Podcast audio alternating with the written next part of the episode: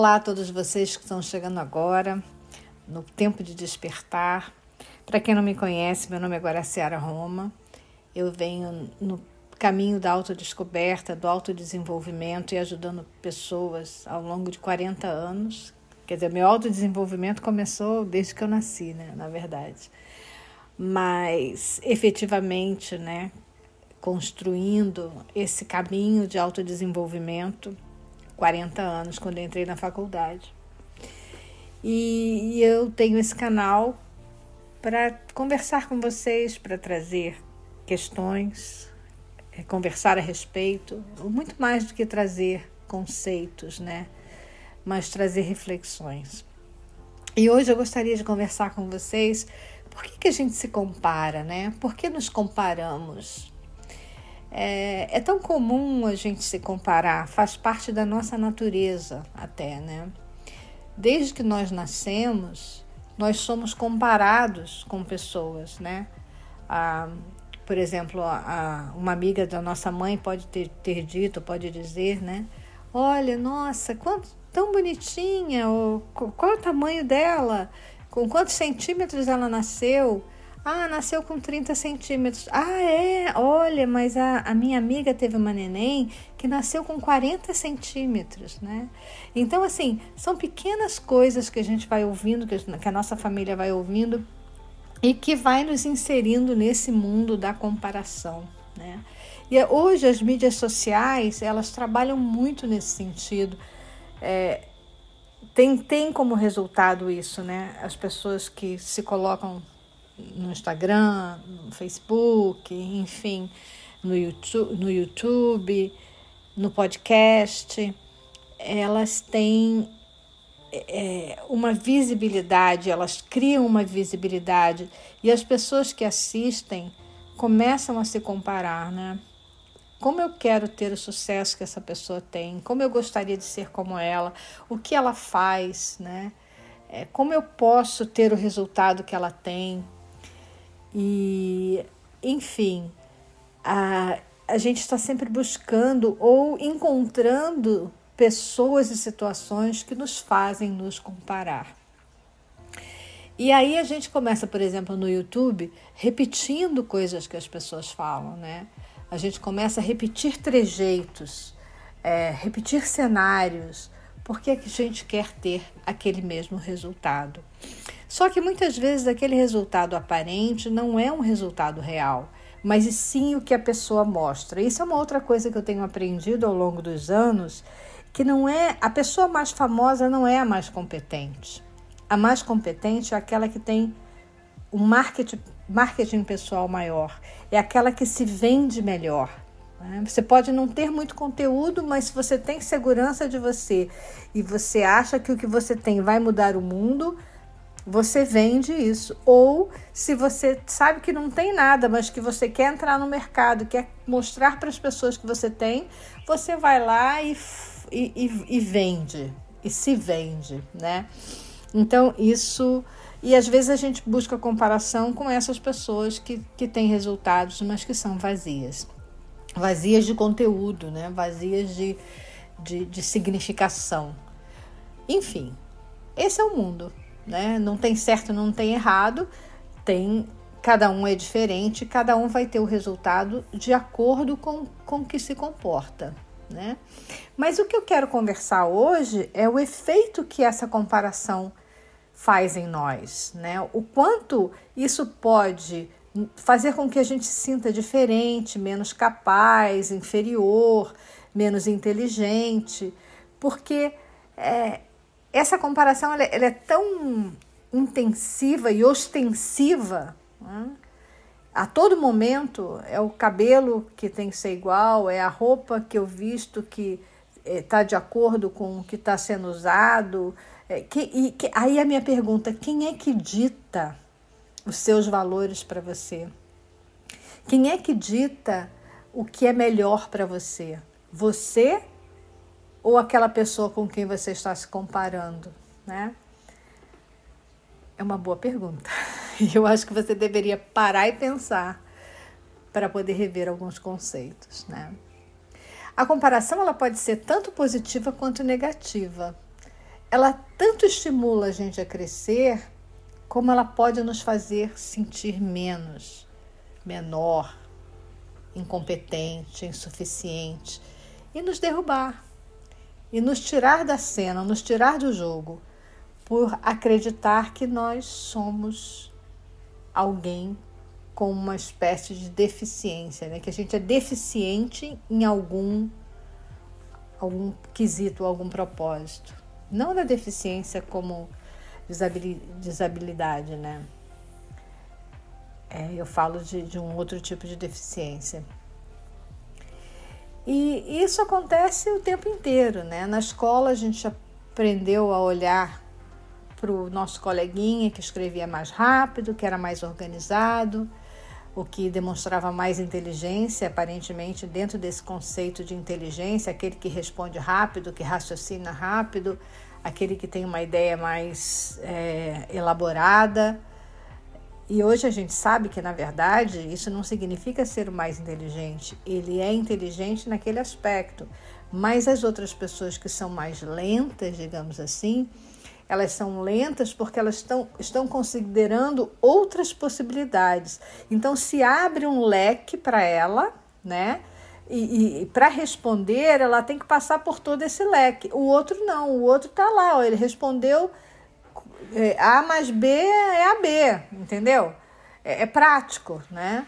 Então são inteligências diferentes, né? mas isso faz com que de alguma forma nós nos sintamos ou, ou tenhamos sentido é, menor, inferior, burro, burra, enfim.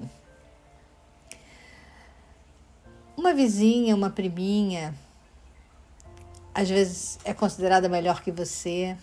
Às vezes a mãe fala, ah, mas ela é tão bonitinha. Tá vendo? Olha, você devia deixar eu pentear o seu cabelo ou cortar o seu cabelo igual o dela. Olha só como é que ela é bonitinha. Olha só como é que ela é mais comportada que você. Olha, ela não senta como você, ela não come como você. E isso vai gerando comparação e frustração. Não tem jeito, não tem como ser diferente, né? E aí aquela sensação de que você nunca vai ser como o outro, por mais que você se esforce. E é verdade, porque você é você. Você pode sim lapidar você, você pode sim é, é, criar é, comportamentos em que você consiga conviver socialmente é, de forma não conflitiva, mas feliz, né? sendo quem você é. Bom, e quando a gente também pensa em relação à comparação, a gente pode falar também de recompensa. Porque nós aprendemos a olhar para fora, para sermos igual ao outro, porque com isso nós ganharíamos uma recompensa, né? Olha só, se você fizer isso, você vai ganhar aquilo. Se você tiver nota, quando, por exemplo, um aluno tira nota uma nota alta, né? Que antigamente era chamado nota boa, para você ver, tinha o conceito do bom e ruim, né? É, quando uma pessoa tira uma nota alta, a professora elogia, né? Ela, ela, ela, ela coloca às vezes dá medalhas. Na minha época dava medalha, agora acho que não dá mais, mas sempre tem uma premiação direta ou indireta. Os pais, né? Valorizam, é, enfim. E aquele que não tirou aquela nota alta, que tirou uma nota baixa ou que tirou uma nota média, ele sente que ele não é tão bom como, quanto o outro. Mas ele está olhando apenas por um aspecto, né? Sabe lá se naquele dia aquela criança acordou diferente, mais entusiasmada, dormiu bem. A gente sabe hoje que pessoas que dormem mal têm um rendimento baixo, né? Pessoas que, que têm um, que roncam à noite, né? Tem crianças que roncam porque elas têm, às vezes, adenoide ou têm algum problema de secreção no nariz e elas dormem mal, elas têm um rendimento menor. Mas isso não é considerado porque as pessoas não levam isso em consideração, as pessoas não pensam nisso, né? Enfim, a sociedade vai criando padrões, né? De, de de avaliação, seja de beleza, de sucesso, e vai nivelando todo mundo como se todo mundo tivesse que caber na mesma medida. Não importando as suas capacidades, as suas características, os seus talentos. E quando a gente não cabe nessa medida, quando a gente se compara com o outro e vê que, a nossa, que nós não estamos na mesma medida, a gente se frustra. E às vezes a frustração pode ser tão grande que pode até levar uma pessoa a tirar a sua própria vida por acreditar que ela não pertence a esse mundo. E isso é um grande equívoco. É um grande equívoco, por quê? Porque na verdade essa pessoa tem um olhar diferente, ela tem uma forma de ver o mundo diferente. E graças a Deus que é assim.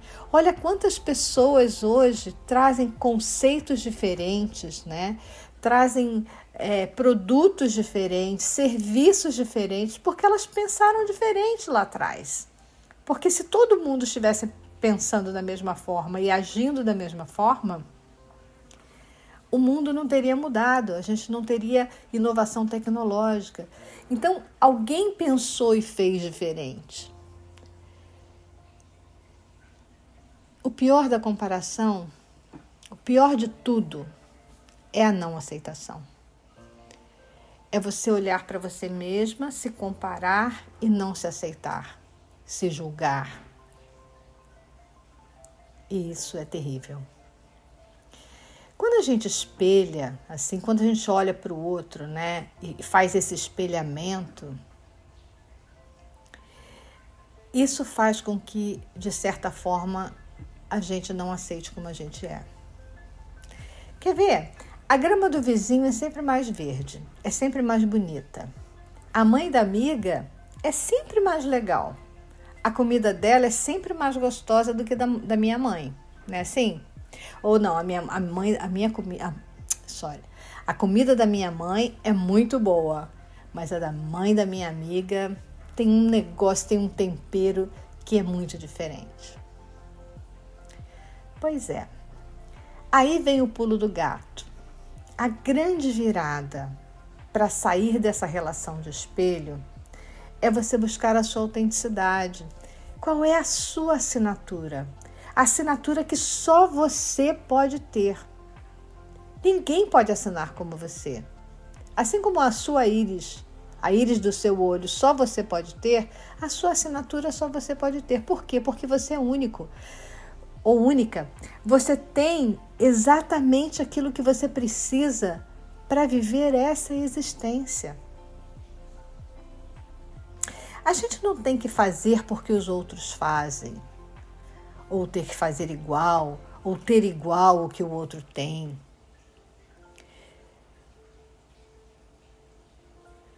A gente sempre vai ter alguém que gostaria de fazer o que estamos fazendo.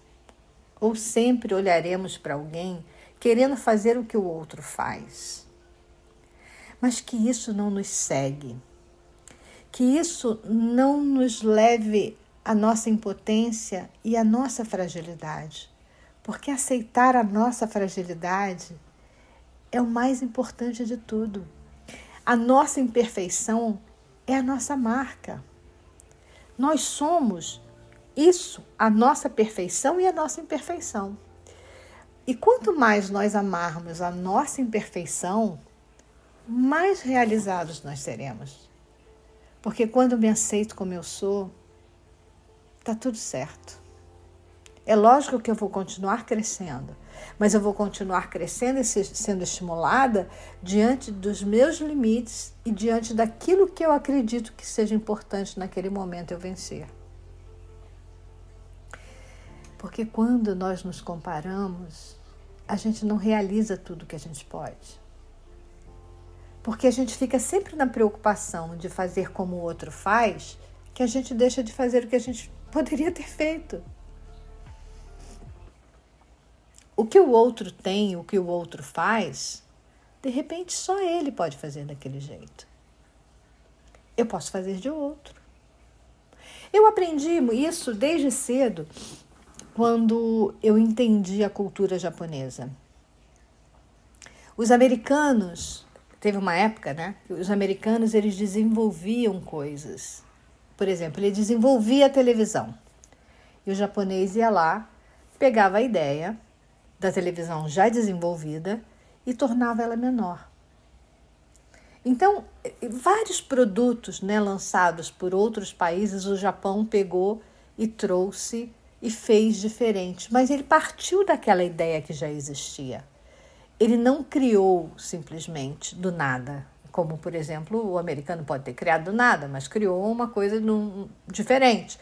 E aí o japonês veio e trouxe de uma forma mais é, mais fácil, mais moderna, mais fácil de carregar, é, mais estimulante.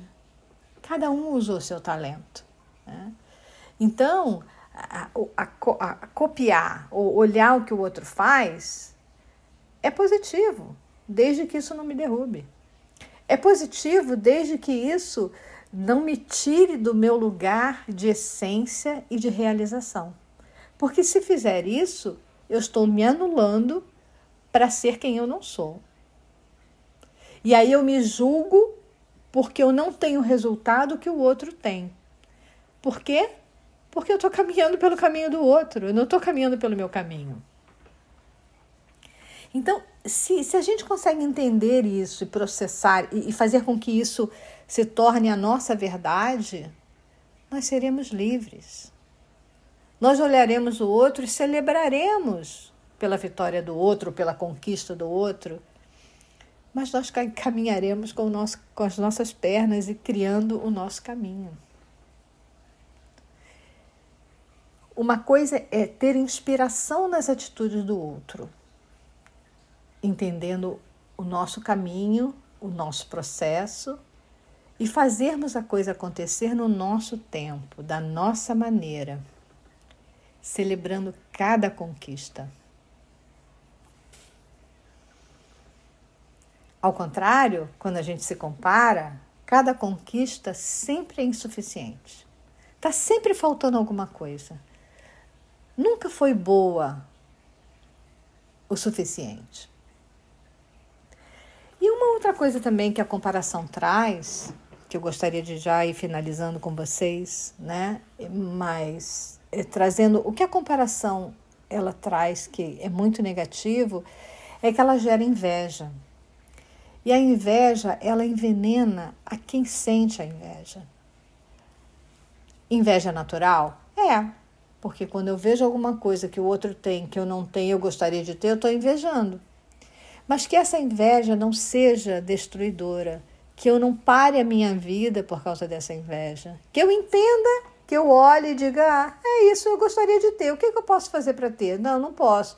Então tá bom, vou, vou continuar no meu caminho. E isso, também essa inveja, né, ela foi ela foi muito estimulada pela forma como nós fomos criados. A olhar para quem tem sucesso, a olhar para o nosso colega da escola que, que tem notas altas, a, a menina que, que usa uma roupa de, de marca, ou a outra que pinta a unha e eu não pinto, enfim. Nós somos o tempo todo estimulados a ter inveja. A gente só não pode se aprisionar nisso. A gente só não pode ser, ser preso nessa rede de ilusão, né? essa rede imaginária. Por isso, sempre é importante olharmos para nós. Ok, o mundo me apresenta isso, mas eu, o que, quem eu sou, o que eu tenho, quais são as minhas necessidades? E agradecer o tempo inteiro. Eu agradeço pela casa que eu moro. Ah, eu moro na Austrália, ok, eu, é um país maravilhoso, mas eu não falo inglês como eles falam. Né? Eu não me comunico como eles se comunicam, eu tenho as minhas dificuldades. Eu moro numa casa que fica distante 40 minutos do centro, ou de, de, de, um, de um, uma cidade mais próxima. Mas, se eu olhar só para só essa, essas, essas coisas que não são tão agradáveis, né? eu moro distante, eu não sei falar inglês, eu não vou sair do lugar. Então eu tenho que ser grata. Então eu sou grata pela casa que eu moro. Eu, gra eu sou grata porque eu não, não, tô, não tenho inglês ainda, mas eu estou aprendendo. É uma possibilidade de ir para a escola, de conhecer pessoas, sabe, de ocupar o meu tempo, né, com outras coisas além do meu trabalho. Enfim, é olhar para o que a gente tem e ser grata. Ser grata pelo que a vida nos trouxe e por aquilo que nós nos permitimos viver, né? E no final das contas, o que vai contar é a experiência que nós tivemos, o quanto nós nos desenvolvemos como seres, o quanto nós trabalhamos nossas emoções, nossos sentimentos, o quanto nós desapegamos da matéria, porque a matéria ela morre. Tudo que é matéria, nasce, cresce e morre. E nós somos matéria. Mas o nosso espírito fica. O nosso espírito não morre. E todas essas experiências que nós temos durante toda essa existência, a gente vai levar com a gente para o resto da vida. Então você tem a opção de escolher o que você quer levar o sentimento de realização, de que você fez aquilo que você acreditava que era importante, ou a frustração de ter tentado seguir uma influenciadora e não ter tido os resultados que ela teve. De você morar no Brasil, numa comunidade mais pobre, mas ser feliz de verdade realizar o seu dia, acordar cantando, sorrindo, sendo grata pelo que você vive e recebe, ou viver num outro país, ou viver numa casa maravilhosa e ter depressão e todo dia de manhã acordar e olhar para si e dizer assim: posso continuar dormindo, eu não, não, não gostaria de acordar, quero continuar dormindo. Porque quando a gente vive na comparação, quando a gente se aprisiona na comparação, a gente não tem estímulo. Sabe por quê? Porque tudo que você conquista é pouco. Tudo que você adquire porque você se comparou, foi lá e comprou e adquiriu, quando você tem aquilo já passa a não ter mais valor. Porque o outro já tem uma outra coisa. E aí você já começa a olhar para outra coisa que o outro tem, e aquilo que você conquistou já não vale nada. Então, qual é o caminho? Sair dessa ilusão. Sair disso que os, hindus chamam de Maya, que é esse mundo da ilusão. E passar a ser realmente quem você é e realizar o máximo que você puder realizar. Então, para resumir, a autoaceitação e amar a si mesmo é o resultado da gratidão. Então, seja grata. Seja grata, compreenda o que você veio fazer, o que você tem, o que você pode fazer de melhor para você e para aqueles que estão ao seu redor. E com isso você se autoaceita e passa a amar a si mesmo porque todos nós temos necessidades diferentes e temos realizações diferentes. E você veio aqui para realizar quem você é. Um beijo grande. Espero ter tocado o seu coração de alguma maneira. Espero que o que eu falei sirva de alguma forma para você. E se não servir, simplesmente jogue fora. É, é um prazer enorme estar aqui. Estarei sempre que possível. Um beijo grande. Até a próxima.